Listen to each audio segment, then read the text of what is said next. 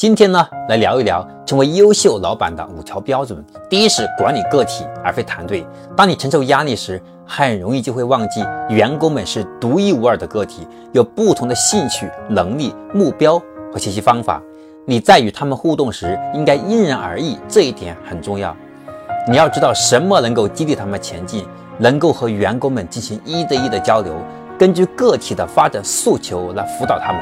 至于升职加薪，上司应该通过查阅之前严格的素养模型和职业梯队，根据每名员工的抱负、天分、能力，给他们相应的量身打造发展机遇。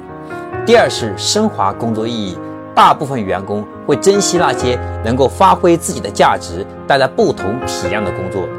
我们现在越来越多的企业也开始强调我们工作的意义和目标，希望能够培养员工的参与感。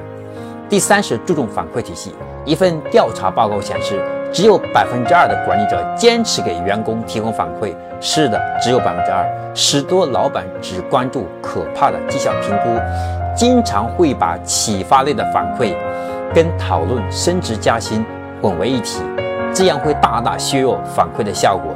定期至少与周围单位与员工进行一对一的交流，给员工充分的指导。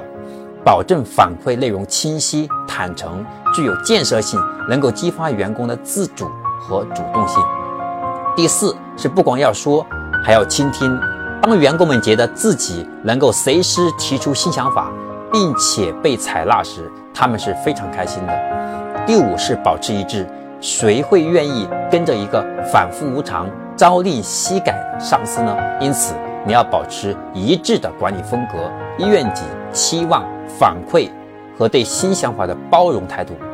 如果变革必不可少，那就坦诚、快速的接受吧。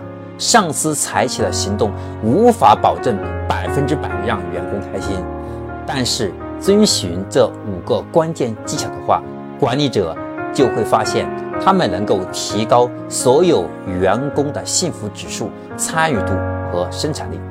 我是江开成，欢迎关注江开成商业课。带你走进深度思考的世界，我们下一个视频再见。点加号，点红心，点箭头。